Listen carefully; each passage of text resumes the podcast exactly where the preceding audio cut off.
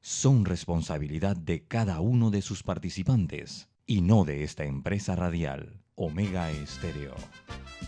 Son las 7 y 30 de la mañana, hora de un buen café y hora de Infoanálisis, el programa de información y análisis más profundo y actualizado de Panamá. Infoanálisis con Guillermo Antonio Adames, Rubén Darío Murgas y Milton Enríquez. Infoanálisis por los 107.3 de Omega Estéreo, cadena nacional.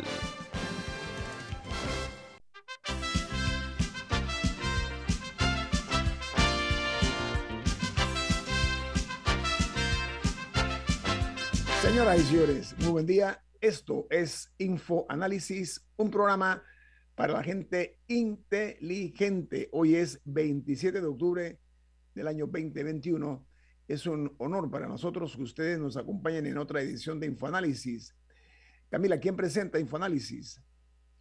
Infoanálisis es presentado por Café Lavazza, un café italiano espectacular que usted puede encontrar en los mejores restaurantes. Puede encontrarlo también eh, si lo pide por internet. Eh, y verdaderamente también tienen chocolate caliente y otras variedades. Eh, café Lavazza, un café para la gente inteligente, presenta Infoanálisis. Gracias. Recuerden, este programa se ve en vivo, a través de Facebook Live en la dirección Omega Stereo. Eh, de igual manera, eh, pueden también sintonizarnos en el canal 856 en sus televisores, canal 856 de Tigo, en la app de Omega Stereo. Y el programa queda grabado en YouTube para que ustedes puedan verlo el programa de hoy, el de la semana pasada, de hace un mes, todos los programas de Infoanálisis están en YouTube. Así que no pueden perdérselo y lógicamente para escucharlo en toda la frecuencia de Omega Estéreo 107.3 y 107.5 a nivel nacional. Vamos a entrar en materia con las noticias importantes del mundo. Comenzamos con una noticia inquietante, es que el ejército de Austria advierte de un posible apagón eléctrico en Europa dice que es la tormenta perfecta que sacude al mundo con el desabastecimiento, el alto costo de la luz eléctrica por las nubes y una nueva variante del COVID-19 son los peligros latentes y reales que enfrenta Europa en este momento. Mientras en Brasil el Senado emite, eh, le remite a la justicia el informe que acusa a Jair Bolsonaro de crímenes contra la humanidad dice que una comisión parlamentaria ha aprobado llevar a los tribunales al presidente brasileño junto a cuatro ministros, a tres de sus hijos y demás miembros del gobierno, hasta un total de 80 acusados. El documento fue aprobado por siete votos a favor frente a cuatro en contra. En República Dominicana, el Senado eh, aprobó en primera lectura una iniciativa que elimina las exenciones impositivas y privilegios a varios servidores públicos eh, que, laboran en el, Estado.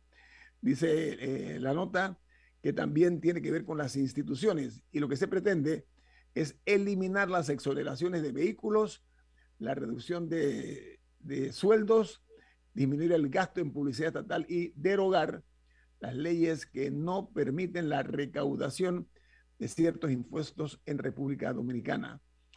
Bueno, la otra nota se genera en Haití, donde el líder de la mayor banda armada del país, una banda delincuencial, pidió ayer la dimisión del primer ministro de ese país como condición para permitir la distribución de combustible en todo el país, que está padeciendo una grave crisis de desabastecimiento. No hay combustible, no hay gasolina en Haití.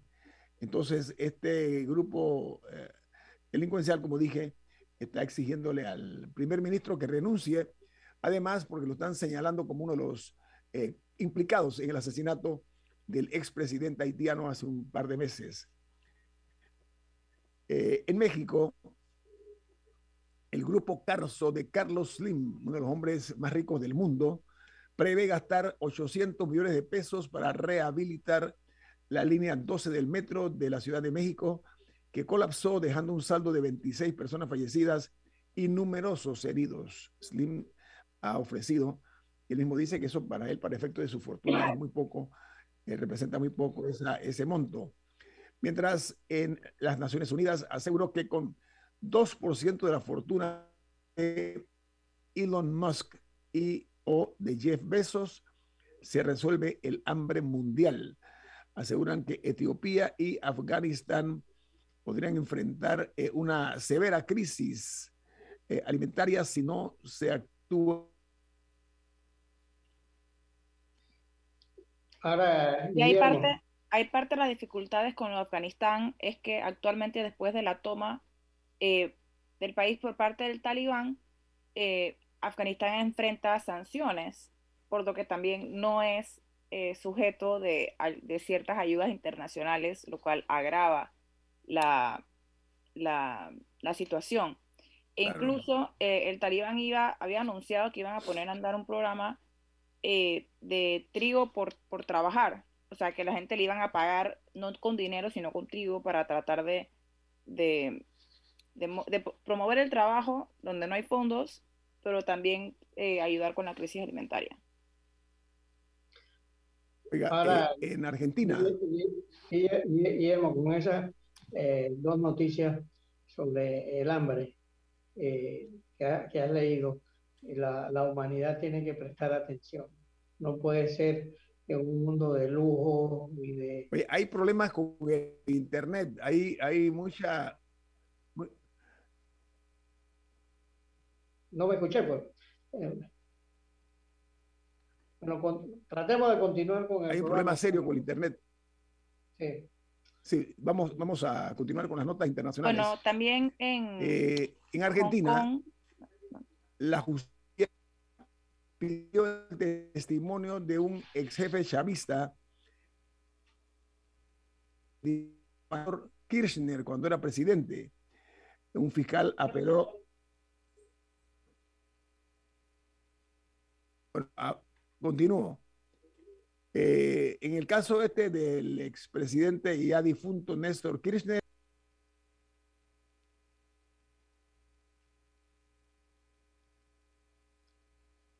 Bueno, vamos a, a, ver si...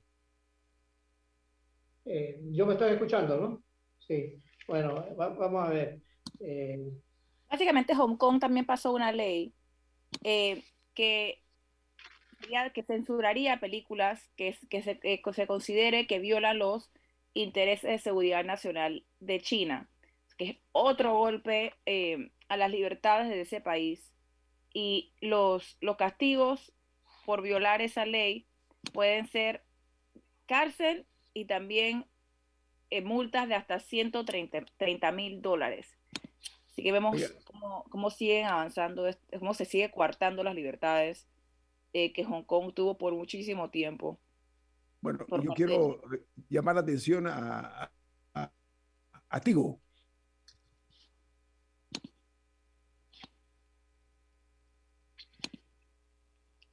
Bueno, Florida. Otra cosa que sucedió ayer es que un panel de expertos. También un panel de expertos de la FDA, o sea, que no es la FDA en pleno, sino un panel de expertos de la FDA, ayer eh, avaló, o sea, dio su, dio su apoyo y su recomendación para que se vacune eh, con Pfizer a menores de entre 5 y 11 años. No sería, tengo entendido que no es la dosis completa, es como un tercio de la dosis, es una dosis menor, pero ya han dado su aval para que se dé eso. Ahora que ese panel hizo esa recomendación, lo más probable es que la FDA la acoja, eh, porque no es muy común que la FDA contradiga a este panel. Así que en las próximas semanas ya se podría anunciar, por lo menos en Estados Unidos, la vacunación de menores de entre 5 y 11 años, que nada más en Estados Unidos, con eso estamos hablando de 28 millones de personas. Y eso también trae esperanza para más, porque una vez que la FDA lo aprueba, el MINSA eh, puede también dar el aval, porque la FDA es uno de los reguladores que el MINSA toma en cuenta y podríamos tener a los menores de 5 años en adelante vacunados antes del inicio del año escolar 2022. Bueno, vamos a Guatemala, porque en ese país el Ministerio de Salud informa que 20 médicos murieron por virus.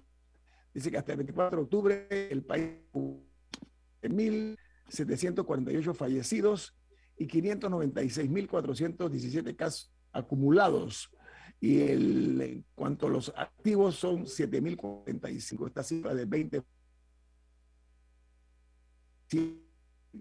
ha conmovido la sociedad guatemalteca.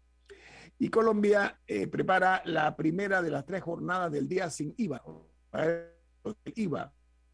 El gobierno confirmó nuevas medidas para que se garantice la seguridad y los protocolos de eh, los, eh, los, protocolos de, bio, de, bio, de biología, ¿cómo es? Los, los, los protocolos de seguridad de sanidad y dice que en sus establecimientos todos los eh, comercios van a tener que exigir eh, que se cumplan con estos eh, protocolos y el que no cumpla será sancionado y cerrado en sus operaciones. Mientras en Costa Rica, el Ministerio de Salud defiende la decisión de dar esquema completo de AstraZeneca a la vacuna con a los vacunados con JJ, como se le llama, Johnson y Johnson, y anuncia que los médicos que falsifiquen certificados para evitar la vacunación serán suspendidos por, suspendidos por seis años. Tu código QR una prueba escrita de que está vacunado. Un médico tiene que dar ello. En Rusia continúa eh, la pandemia eh, muy fuerte ahora por un segundo día consecutivo. Eh, volvió a batir su número de muertos por coronavirus. ahí están teniendo varios problemas.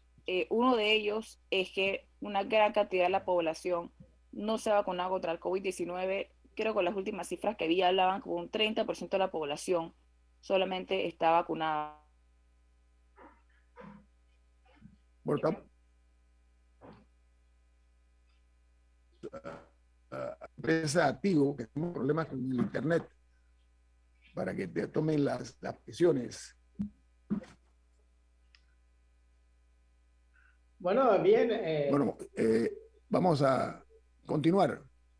Eh, dice que en El Salvador estiman que el aumento de precios y los retrasos en los inventarios marcarán la Navidad de 2021 en ese país. La nota añade que la situación tiene en alerta al sector privado, mientras el, ejercicio, el, Ejecutivo ya evalúa los riesgos y las posiciones a tomar. Por su parte, en Nicaragua eh, dice que se recibirá este viernes 300 mil unidades de, la, de vacunas Pfizer donadas por los Estados Unidos. Sería la primera vez que eh, la administración de Biden realiza un donativo de vacunas de, dirigido a Nicaragua. La nota dice que eh, mientras esto ocurre, el señor Daniel Ortega, presidente de esa nación, ha agradecido el apoyo de Rusia para la defensa de su soberanía que contra los Estados Unidos. Y Uruguay suma 267 casos nuevos de coronavirus, eh, que es la cifra más alta del 22 de julio. Eh, Uruguay ya tiene 392.585 casos positivos. Eh, ayer se registraron 1.800 nuevos casos activos en las últimas 20 horas. Y los diarios de Estados Unidos titulan, el New York Times, los demócratas sacan un plan nuevo para cobrar impuestos a los multimillonarios y a las corporaciones gigantes. El presidente Bailey y sus aliados se apuraron para eh, lograr decidir los detalles de un elaborado menú de aumento de impuestos y financiarse los programas sociales y climáticos. Esto incluye, por supuesto, un impuesto para la riqueza de los multimillonarios, y eh, se habla también de será un mínimo de 15% de impuestos a las grandes corporaciones comerciales. Esto es Infoanálisis, programa para la gente inteligente.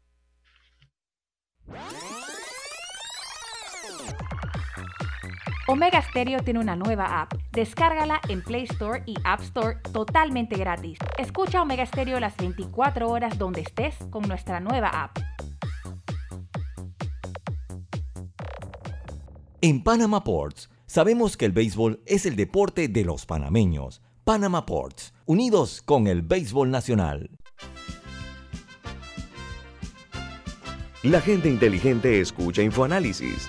Los anunciantes inteligentes se anuncian en InfoAnálisis. Usted es inteligente. Llame al 269-2488 y todos lo sabrán. Infoanálisis, de lunes a viernes de 7 y 30, 8 y 30 de la mañana, en donde se anuncian los que saben. Imagina acceder a un banco digital y ver las cinco playas más top para visitar en verano. Imagina entrar a investigar los requisitos para un préstamo y ver las últimas tendencias de autos y cómo conseguirlo todo en un solo lugar. Ya no tienes que imaginar. En Multibank creamos el mercado de los sueños.com, un portal lleno de novedades, viajes, gastronomía, autos, compras y hasta el hogar ideal para que tomes la mejor decisión al momento de cumplir tus sueños. Entra al mercado de los sueños.com, donde el único requisito es soñar, porque en Multibank cumplimos tus sueños. En la vida hay momentos en que todos vamos a necesitar de un apoyo adicional. Para cualquier situación, hay formas de hacer más cómodo y placentero nuestro diario vivir.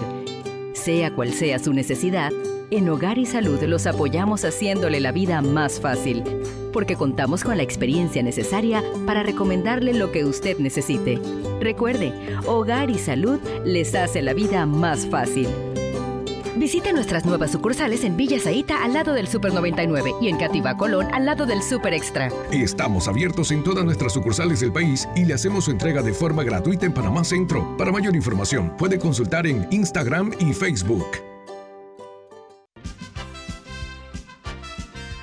Ya viene InfoAnálisis, el programa para gente inteligente como usted.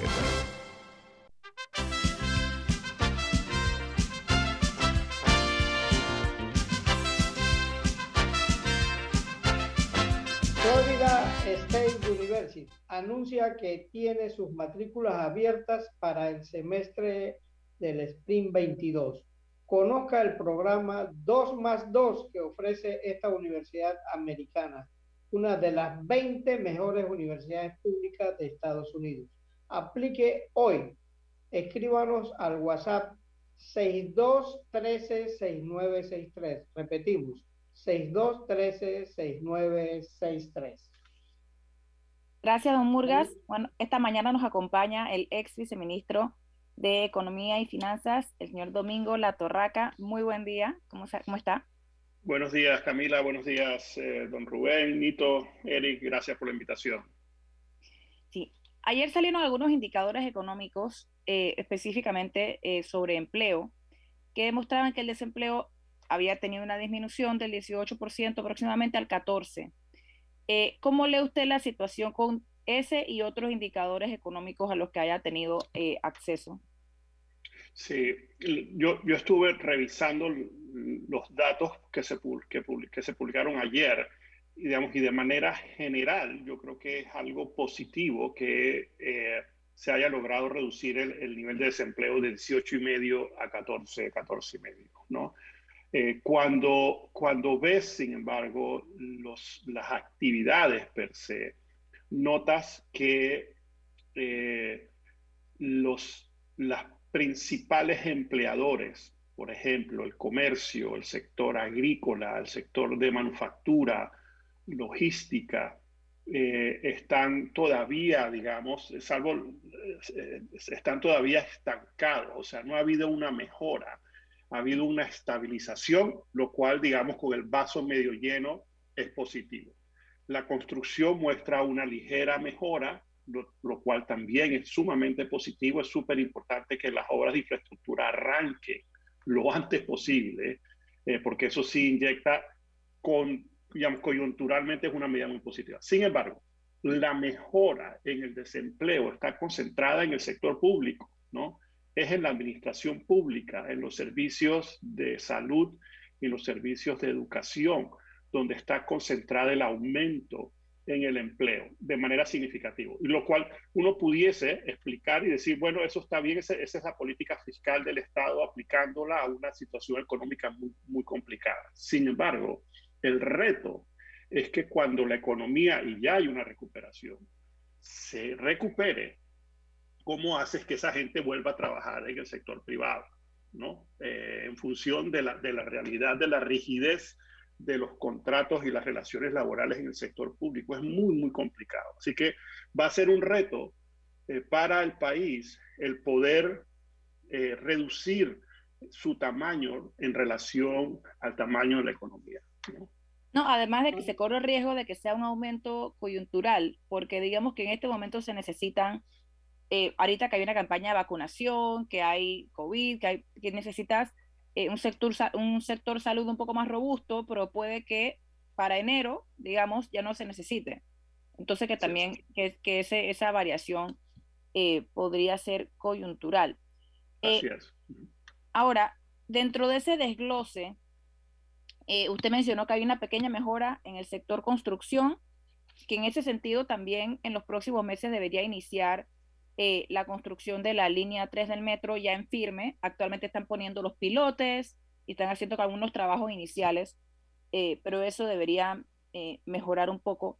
¿Cuáles son algunas acciones, aparte de reactivar proyectos de infraestructura o iniciarlos, que usted considera que se pueden tomar para impulsar un poco, porque sí, bajamos de 18 a 14, en teoría, pero sigue siendo el doble de lo que estaba hace, hace un par de años, estaba en 7.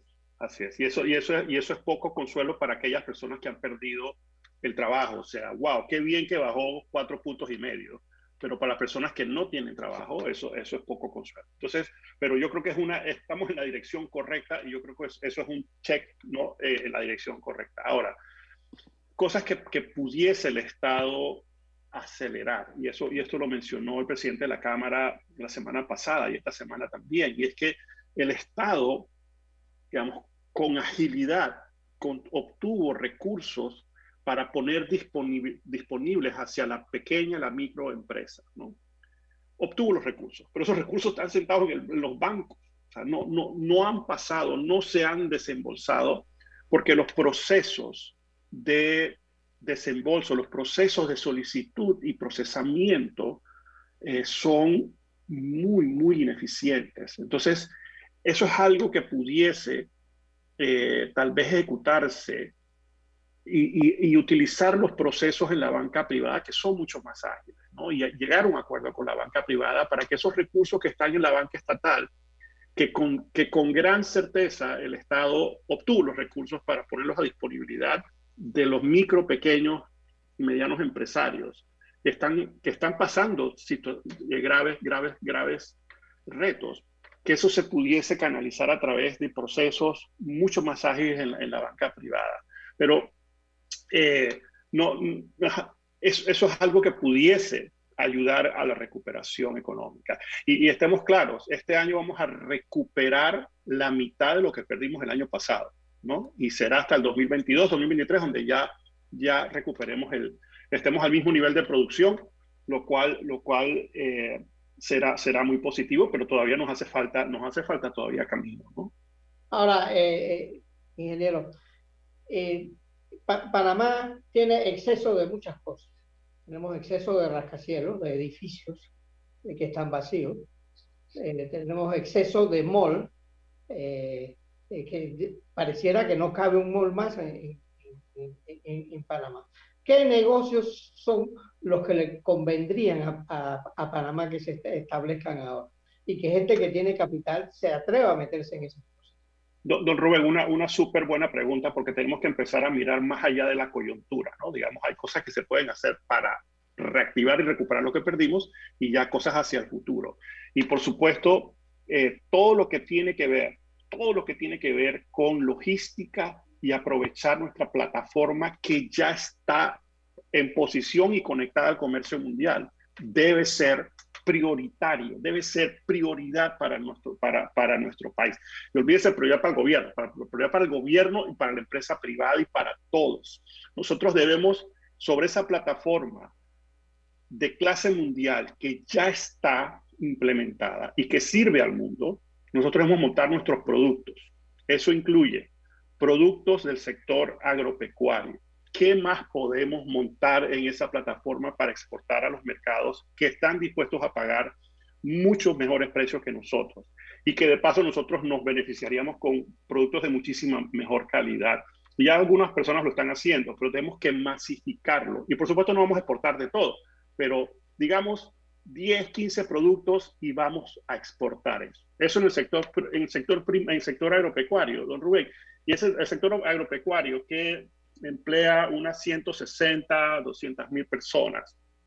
Es muy chiquito, ¿no? Si lo duplicásemos, pudiésemos aumentar el número de personas que se benefician de eso. Entonces, eso es uno. Segundo, hay una política clara de Estados Unidos, nuestro principal socio comercial, de traer más cerca algunos procesos de manufactura que están haciéndose hoy en Asia. Eso es lo que, lo que los, los estadounidenses le han llamado el nearshoring, que es acercar la producción a, a sus fronteras. Panamá tiene una gran oportunidad, ¿no?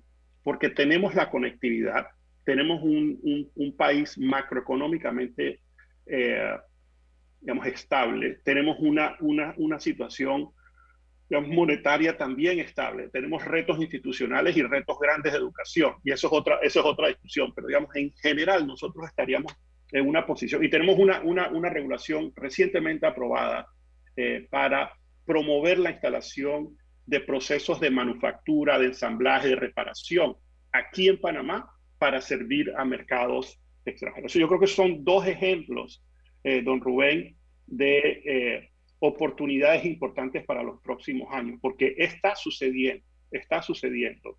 Eh, la regionalización, fíjense, les voy a poner un ejemplo sobre algo que, que lo, que lo vi, pues soy, soy director independiente de una empresa que trae, que ha traído materias primas de Asia para nuestros procesos industriales aquí en Panamá.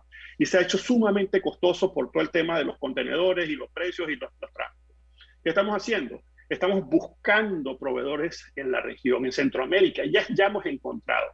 Y después nos preguntamos, pero bueno, ¿nosotros qué vamos a exportar? Y ya tenemos órdenes nosotros para exportar nuestros productos. Entonces, ese, este tema de regionalización también nos, genera oportunidades, ¿no? Exportar para crecer.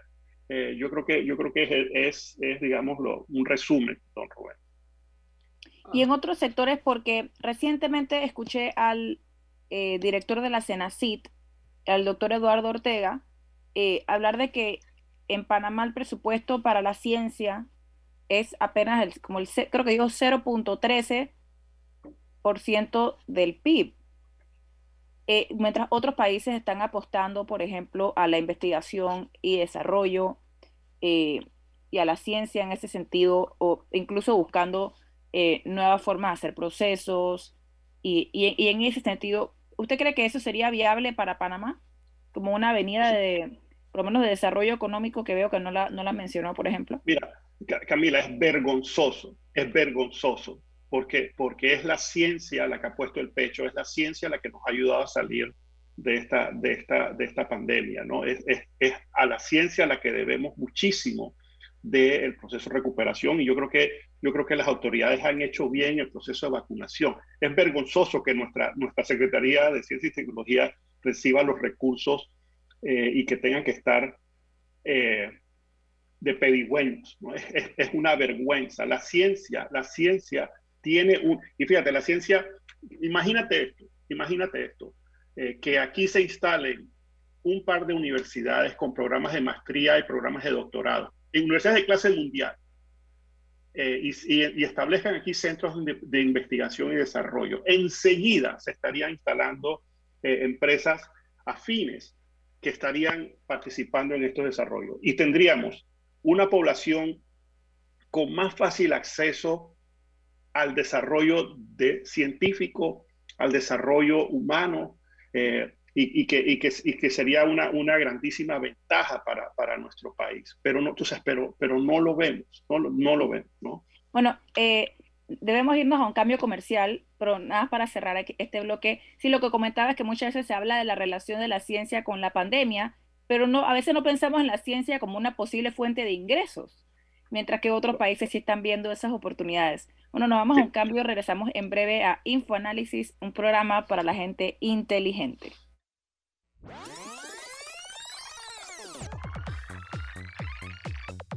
Omega Stereo tiene una nueva app. Descárgala en Play Store y App Store totalmente gratis. Escucha Omega Stereo las 24 horas donde estés con nuestra aplicación 100% renovada. Si nos cansamos de la rutina, inventamos una mejor. Con Claro es posible. Activa tu super pack de 5 balboas por 7 días que incluye 1 GB para compartir, ilimitada y minutos ilimitados. Actívalo en miclaro.com.pa. Claro que es posible. Promoción válida del 1 de julio al 31 de octubre de 2021. Para mayor información visita claro.com.pa. En Panama Ports, creemos en el talento de nuestros peloteros. Panama Ports, unidos con el béisbol nacional. Prepara tu mejor futuro desde hoy. Elige una licenciatura en la USMA. Conoce el significado de una vida universitaria en un campus de 23 hectáreas, con espacios para conectar con las mentes más brillantes del país. Solicita información ingresando a usma.ac.pa. USMA, formando tu mejor futuro desde hoy. Ya viene InfoAnálisis, el programa para gente inteligente como usted.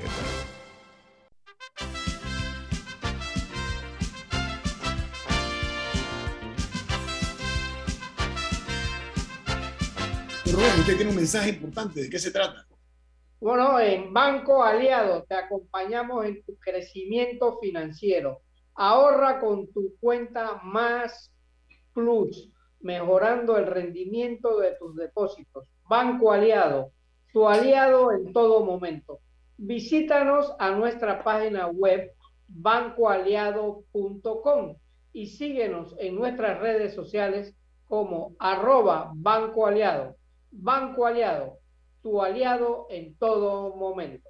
Gracias. Bueno, eh, La Torraca, bienvenido aquí en Fonálisis. Me disculpan los oyentes, pero que tuve que venirme de mi casa a los estudios de Mega Estéreo para poder continuar en el programa. Tenemos problemas muy serios con la conexión de Internet, muy inestable, así que ya hablamos con, contigo, eh, ejecutivo directivo, para que resuelvan esa situación. Oiga, eh, ingeniero La Torraca, el, ayer se registró una información generada por el ministro Alexander, Héctor Alexander, del MEF, donde él advirtió que nuestro país dice que va camino a perder eh, su competitividad eh, a nivel internacional y que eso eh, es una débil condición que pone en riesgo la transparencia, pone en riesgo la, la imagen y la la reputación de Panamá. ¿Qué opina usted de eso, ingeniero La Torraca? Yo, yo, estoy 100% de acuerdo con el ministro Alexander que estamos encaminados por no hacer lo que tenemos que hacer en cuanto a eh, mejorar la transparencia eh, y eh, intercambiar información de manera efectiva para, por los temas de blanqueo de capitales, el lavado de dinero, eh, incluyendo, digamos, incluyendo por, por, por temas de corrupción y por supuesto en cuanto a transparencia fiscal, ¿no? Al, al intercambio por efectos fiscales, ¿no? Y esto, y esto Nito, eh, yo cuando pasé, pasé por el MEF, yo estuve, yo, yo trabajé en la, en, la, en la, relación del lado, del lado fiscal eh, y, Panamá a través del tiempo ha ido muy, muy lentamente implementando las medidas que debieron haberse implementado de una vez eh, y salido de, de, este problema, pero por arrastrar los pies, por siempre esperar hasta el último momento, siempre, digamos, jugar vivo, ¿no? Eh, perdemos credibilidad, eh, perdemos eh, competitividad y perdemos oportunidades y perdemos inversión extranjera que puede llegar a generar más empleo, ¿no? Y se pierde confianza, por supuesto, y perdemos mucho tiempo también, ¿no? Eh, así que yo estoy 100% de acuerdo eh, con, con, el ministro Alexander de, de, que, de, que, Panamá va a perder, ¿no? Y, se, y, se, y digo, Panamá ha perdido, eh, continúa perdiendo y seguirá perdiendo mientras no tomemos las medidas para, de una vez por todas, eh, implementar lo que decimos que implementamos, las leyes que se han implementado, que se han pasado, pero que no, no logramos implementar efectivamente. ¿no? Eso ha lastimado la imagen de Panamá, porque nos han puesto en una lista eh, ominosa de países de mala reputación, eh, ingeniero no, no, no, no, solamente, no solamente por el hecho de estar en, en listas discriminatorias, ¿no?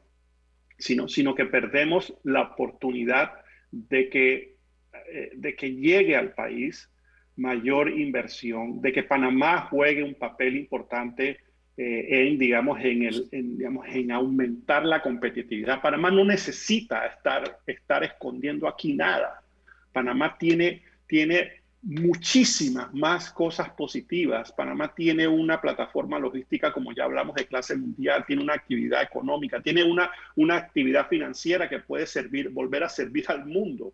Pero estamos en estas listas discriminatorias porque algunas actividades eh, no logran, algunas no logran entender que la opacidad es cosa del pasado, ¿no? Y entonces nos escondemos tras la bandera del patriotismo y la nacionalidad, todas esas cosas que, que que realmente no van al, al centro del problema, ¿no? Eh, y, y, nosotros aquí mismo hasta lo sufrimos, porque, porque seguramente las investigaciones relacionadas con, con posibles actos indebidos eh, son empantanadas justamente porque nuestro sistema eh, no es transparente no, y no provee la información de manera, de manera, de manera efectiva, ¿no? Oiga, ingeniero, usted hizo un trabajo, usted, usted hizo un trabajo eh, el cual participé, me participó de Elementes, es, es Elemente, ¿no? Elemente, correcto, Elemente. El, el, el, el, estudio es un análisis global, pero me llama la atención que dice que eh, en materia de endeudamiento, eh, los países avanzados han pasado del 87% eh, a 109% del Producto Interno Bruto en el año 2021, el grupo de los siete estamos hablando. Ayer en Panamá, eh, se dio una situación y es que se pasó por tercer debate el presupuesto general del Estado. Esto haciendo una suma de 25.294 millones de dólares en dinero la torraca. Y un diputado del PRD dijo que, que fue crítico, él dijo que la forma, el estilo, como se eh, articula esto, llamó mucho la atención, dice que es eh, eh, desde cierto punto de vista, un método surrealista. Eh, la manera como seguimos nosotros trabajando eso del, del, presupuesto. Y le agrego yo que eh, lo que está ocurriendo, que se está destinando a la Caja de Seguro Social 127 millones de dólares solamente para pago de personal. Esa es parte de la, del lastre que cargamos, ingeniero La Torraca, ¿no? Creo que, creo que hay muchos temas surrealistas en, en ese órgano del Estado, ¿no? Eh, y, que, y, que, y que desconocen, eh, digamos, la, la, digamos, la debilidad eh, que atravesamos y, y, que continúan con un enfoque de clientelismo y despilfarro, ¿no? En ese órgano del Estado. Y, y es desafortunado. creo que, creo que en la medida de que este presupuesto eh, y, ya hemos tenido un nivel de endeudamiento arriba del 65%. Cuando, cuando hace 20 años yo pasé por el Ministerio de Economía y Finanzas y, compartí la responsabilidad de, de, la Dirección de Crédito Público, eh, teníamos un nivel de endeudamiento similar. Y salimos de ese, salimos de ese atolladero con, digamos, a través del tiempo, ¿no? Y nos tomó, y, nos tomó eh, más de 10 años alcanzar un nivel de endeudamiento abajo de 40%. Eh, y, Panamá se desenvolvió adecuadamente. Ahora tuvimos que, y al igual que, y lo mencionaste Nito, al igual que eh, la mayoría de los países, utilizar lo que se llama la política fiscal, que es coger recursos y gastar para tratar de reactivar la economía y Panamá no tiene banca central, no tiene política monetaria, no fija intereses, así que lo que le queda es gastar. Pero eso no significa despilfarrar y no significa malgastar significa enfocar esos recursos para reactivar la economía, ¿no?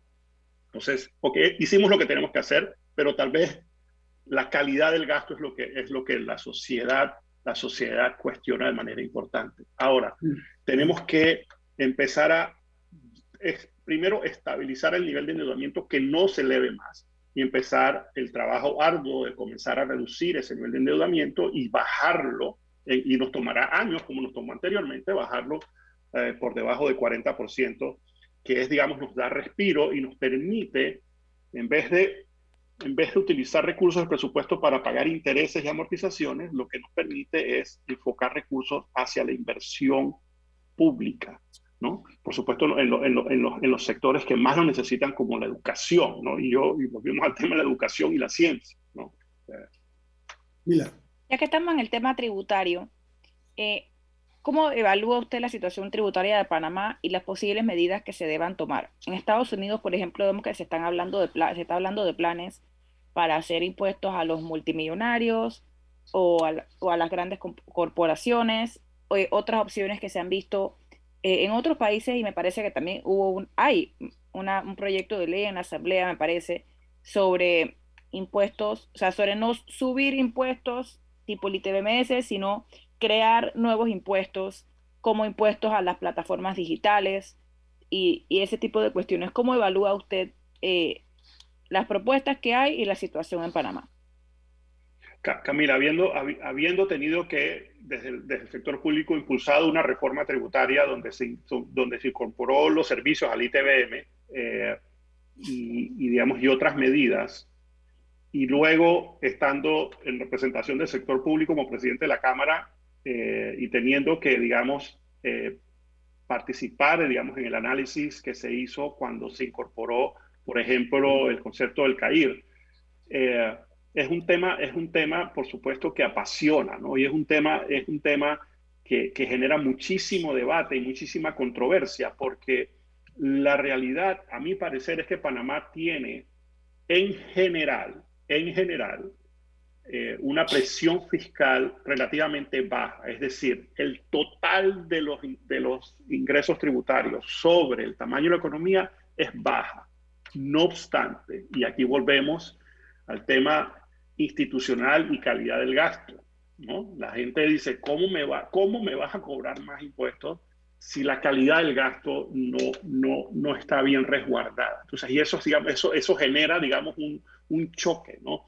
Conceptualmente, como te digo, yo creo que eh, Panamá de manera continua, y es que no lo hacemos de manera continua, de manera continua tiene que ir mejorando su, su estructura tributaria, para irla adecuando, digamos, a las cosas nuevas que van surgiendo. Y tú hablaste de las plataformas digitales. Eso es un debate que ya viene hace años. Nosotros tenemos que, tenemos que ir, en la, y, y, esto, va, esto va a continuar. Mira, esto va a continuar, esto, esto, esto, el mundo, tú sabes, ha cambiado. Esta mañana estaba escuchando eh, un artículo del Economy sobre, sobre la forma de medir la macroeconomía, que ya no es esperar tres meses para que te publiquen los datos, sino es medir día a día algunas actividades para poder tomar decisiones en cuanto a políticas públicas.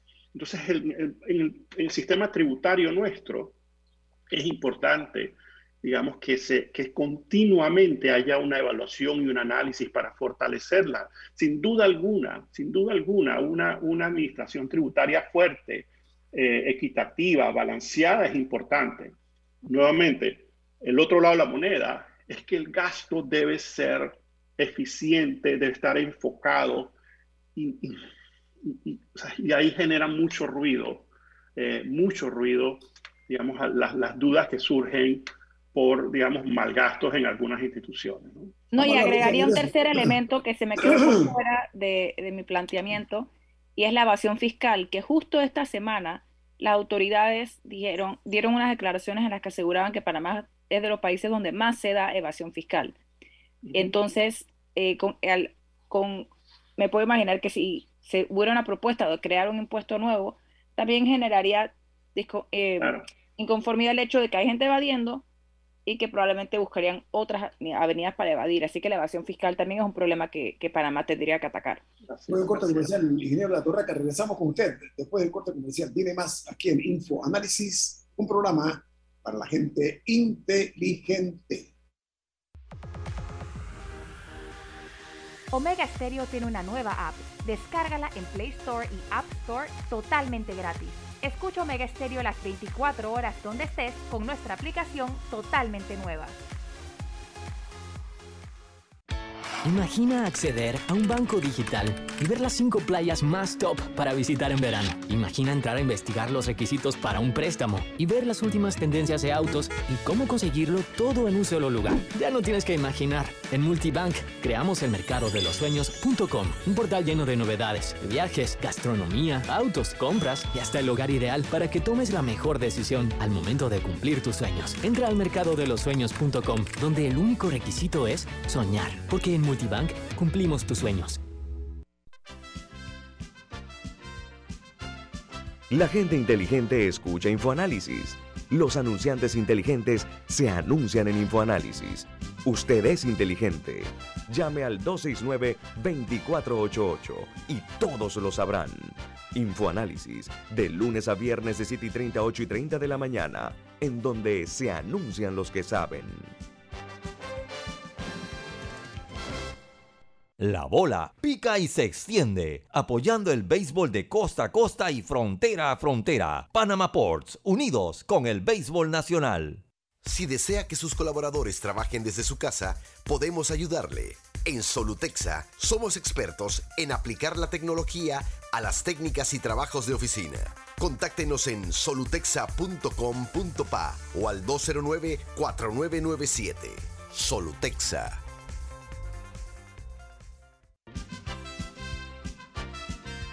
Ya viene InfoAnálisis, el programa para gente inteligente como usted.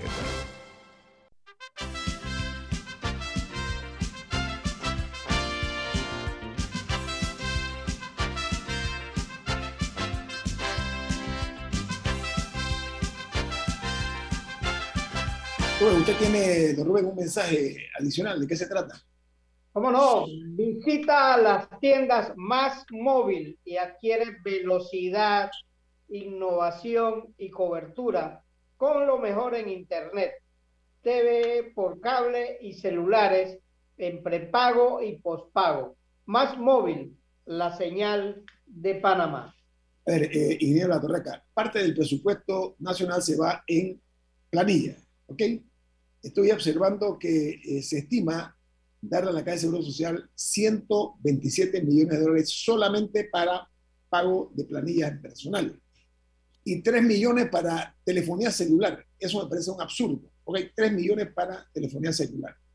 Pero además de eso, como un acto eh, inequívoco de una correlación que me parece a mí inapropiada, es que organizar, pero instituciones, como por ejemplo, déjenme ver, eh, el Instituto de la Mujer eh, va a mantener eh, el presupuesto igual o se le va a recordar, a recortar.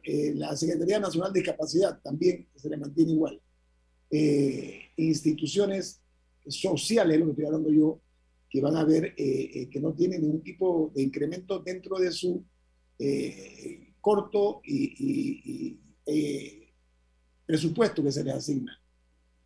El criterio hasta ahora en ese tipo de disponibilidad de fondos para unos en desmedro de otros y que se pague tanto en planilla, ¿qué interpretación le da usted, ingeniero La Torraca? En un contexto como el cual atravesamos, donde básicamente hemos tenido que pedir prestado para pagar planilla, ¿no? Y eso, y eso conceptualmente es terrible, pero es, es lo que es. Por supuesto que unas señales claras de austeridad es lo que necesitamos, ¿no? Donde no se aumente el número de funcionarios públicos, excepto, excepto aquellos que están directamente, eh, directamente involucrados en eh, el combate a la pandemia, ¿no? Eh, donde, donde aumentos automáticos debieron, deben, y, sé que, y sé que, sé que yo, yo pasé por las discusiones en la Asamblea y sé que es muy complicado, pero digamos, una, una señal clara y potente hubiese sido los aumentos automáticos que no están relacionados bajo ninguna circunstancia con evaluación de desempeño. Están suspendidos por dos años. Tenemos que estar agradecidos que esas personas tienen, mantienen su trabajo y no han perdido un dólar de su compensación. ¿Cómo es posible que mientras tenemos ahora todavía 370 eh, o mil personas desempleadas, eh, digamos, se estén dando aumentos automáticos. ¿no? Eso, y, parte de eso seguramente que eso, ese, ese, monto que tú mencionas debe estar relacionado con esos aumentos automáticos que tienen en el sector, que hay en el sector público. Yo creo que eso, y, es, yo sé que es complicado porque tú le dices a, algún gremio, bueno, vamos a suspender los aumentos y enseguida te trancan el país, ¿no? Y esa, y esa es la realidad, ¿no? Eh, pero hubiese sido una señal clara de austeridad, ¿no? De austeridad. Bueno, el, mismo, el mismo subdirector de la Caja de Seguro Social dijo en este programa que hubo un, tiempo en pandemia que la caja operó, creo que dijo con la mitad del personal y que, y que no pasó nada. Ahora, eh, eh, eh, ingeniero, nosotros vivimos de cosas que no, no viven los demás países de América Latina. Vivimos del canal, vivimos de los puertos, tenemos los puertos más grandes de, de, de, América Latina. Ese mundo de los puertos acaba de anunciarse un proyecto de desarrollar un puerto eh, en el interior del país, eh, un puerto de contenedores en, en, agua dulce. ¿Usted cree que nosotros podemos explorar eh, todavía más el sistema de puertos? Claro que sí, Rubén, claro que sí. Panamá tiene un grandísimo potencial y no solamente para mover contenedores, sino para, como ya comenzamos, comentamos al inicio, digamos, en esas áreas adyacentes a nuestras costas, cerca de los puertos, y nuestros puertos son de clase mundial, Rubén, ¿no? De clase mundial. Nosotros competimos con, con los puertos más eficientes de, de, Estados Unidos, de Singapur, de Hong Kong. Nuestro, nuestros puertos son de clase mundial. Y sobre esa plataforma, cerca de los puertos, nosotros debemos, debemos desarrollar algunas de las, de las actividades que ya hemos conversado al inicio del programa. Y por supuesto, muchísimas más relacionadas con la logística, ¿no? Con, digamos, hoy, fíjese otra, otra oportunidad que está, que, que está sobre la base de su pregunta. Digamos, hoy en día, ir a comprar a China, que era lo que todo el mundo ya había hecho y por eso la zona libre dejó de ser, ser en parte, dejó de ser competitiva. Para la zona libre de Colón, hay una renovada oportunidad si rediseña su modelo de negocio para ofrecer servicios eh, que son, que son a raíz, que, están, que están siendo demandados producto de la pandemia. Ya, ya no es fácil ir a China de vuelta, a ir a comprar. Entonces, Panamá puede volver a ser una vitrina. Eh, y la zona libre de Colón, a través de operaciones de logística, puede, puede, puede representar importantes oportunidades se la paso a Camila, pero antes, ingeniero, quiero agregarle que no únicamente los puertos de Estados Unidos, etcétera, aquí al lado en, en, Colombia eh, y en otros países de la región, del vecindario, tienen puertos eficientes también que vuelven a competir con nosotros. Y eso debe despertar la conciencia del gobierno para comenzar a desarrollar y a ofertar mejores áreas para puertos. Eso lo estamos hablando, ¿no? Nito, Nito, aquí nosotros perdimos una grandísima oportunidad eh, con, con, el, con, el, con, el, puerto de Corozal. Eh, ¿no? Eh, producto producto de, de, de, la presión que hizo uno, uno de los operadores actuales para que no se construyera, ¿no? Eh, para que no se dinero, pero como una empresa puede tener tanta influencia, de qué manera para lograr obstaculizar parte del desarrollo. Bueno, eso, eso va de vuelta a la, falta de transparencia y la falta, digamos, de, digamos, de instituciones fuertes, ¿no? Y, personas que estén enfocadas, instituciones que estén enfocadas en el desarrollo eh, del país, ¿no? Y no intereses particulares. Un tema muy importante. Esta mañana se han dado cierres por parte de transportistas en diferentes provincias del país, por lo menos en Panamá Oeste, Colón, en varias, y protestan por el alza de los combustibles. ¿Qué impacto ¿Cómo evalúa usted la situación con el alza de los combustibles? ¿Qué impacto considera que va a tener en nuestra economía y qué puede hacer Panamá para tratar de, reducir ese impacto? Yo estaba, yo estaba, estaba leyendo, busqué, busqué, Camila, los precios del petróleo de hace un año. Y el precio del barril del petróleo hace un año estaba a 40 dólares. Hoy en día está a 80 dólares. ¿no? El precio del barril del petróleo Brent está al doble. ¿no? Entonces, eso, eso es un elemento que nosotros nada podemos hacer, ¿no? excepto que el Estado, y en parte lo estamos viendo, decidiera subsidiar. Y eso requiere que tenga ingresos, ¿no? Para poder enfocarlo y dar un alivio. Eso lo estamos viendo en el sector eléctrico, ¿no? Nuestra, nuestro, nuestra, nuestras cuentas de energía eléctrica están siendo eh, subsidiadas por el Estado a través de un programa que yo creo que es, relativamente efectivo y, relativamente transparente, ¿no? Pero difícilmente nosotros podemos, digamos, modificar la realidad de lo que sucede allá afuera con respecto al, precio del petróleo. Y tenemos que tratar de, tú sabes, de, de, minimizar su efecto, pero al final, si a ti te, se te dobla el, el, el precio, no, no, no es por algo que tú, que tú estás controlando que el país puede controlar. ¿no? Nos quedan escasamente tres minutos. Eh, Transparencia Internacional eh, ha dicho que Panamá sigue, recuerda el caso de las offshore, que nos llevó a nosotros un desprestigio mundial, global. Dice Transparencia Internacional que todavía en Panamá se gestionan eh, la actividad del anonimato de las compañías, están hablando de las offshore. ¿Ha hecho Panamá suficiente para tratar de que salgamos de esa condición perniciosa en que nos encontramos?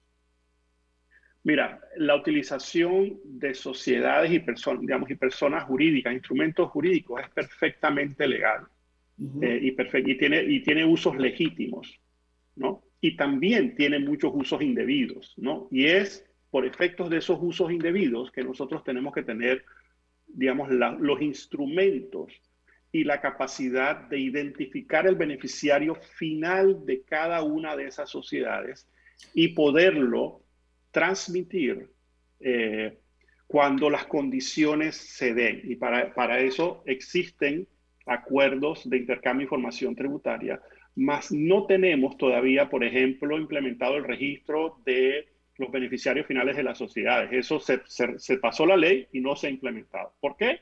Bueno, por la presión que hacen algunos grupos de interés de que no quieren que eso suceda, ¿no? Entonces, mientras nosotros no implementemos efectivamente la regulación, seguiremos estando, eh, digamos, en estas listas discriminatorias y podremos gritar que nos atacan y quieren acabar con el, sector financiero. Eso, eso realmente a mi parecer es, incorrecto. Nosotros tenemos que implementar y implementar efectivamente las cosas. Y dijeron, qué vergüenza que en Panamá pequeños grupos de poder dominen el destino del país y el crecimiento del país, pero sobre todo el prestigio de nosotros. Son intereses, muy, intereses creados muy enquistados muy enquistado en la economía del país. El gobierno tiene que ponerse los pantalones, apretarse el cinturón, pantalones largos y tomar decisiones a nivel de país para acabar con estos feudos que están llevándonos a nosotros por el camino equivocado, dinero. Muchas gracias por su participación aquí en Infoanálisis. Gracias a ustedes, gracias por la invitación a todos. Viene Álvaro Alvarado con su programa Sin Rodeos. Nos vamos y nos vemos. No, pero, pero es importante decir que este programa eh, lo despide Café Lavazza, un café para gente inteligente que usted puede encontrar en, en los mejores restaurantes y también solicitarlo por internet. Café Lavazza despide Infoanálisis. Ha terminado el Infoanálisis de hoy. Lo esperamos mañana de 7 y 30 a 8 y 30 de la mañana para compartir la información y el análisis más profundo e ilustrado de Panamá. Infoanálisis con Guillermo Antonio Adames, Rubén Darío Murgas y Milton Enríquez. Infoanálisis por los 107.3 de Omega Estéreo, cadena nacional. En Caja de Ahorros tenemos préstamos personales para la doctora, para el de la empresa privada, para la profe, para el jubilado, para el funcionario, para el policía, para todos.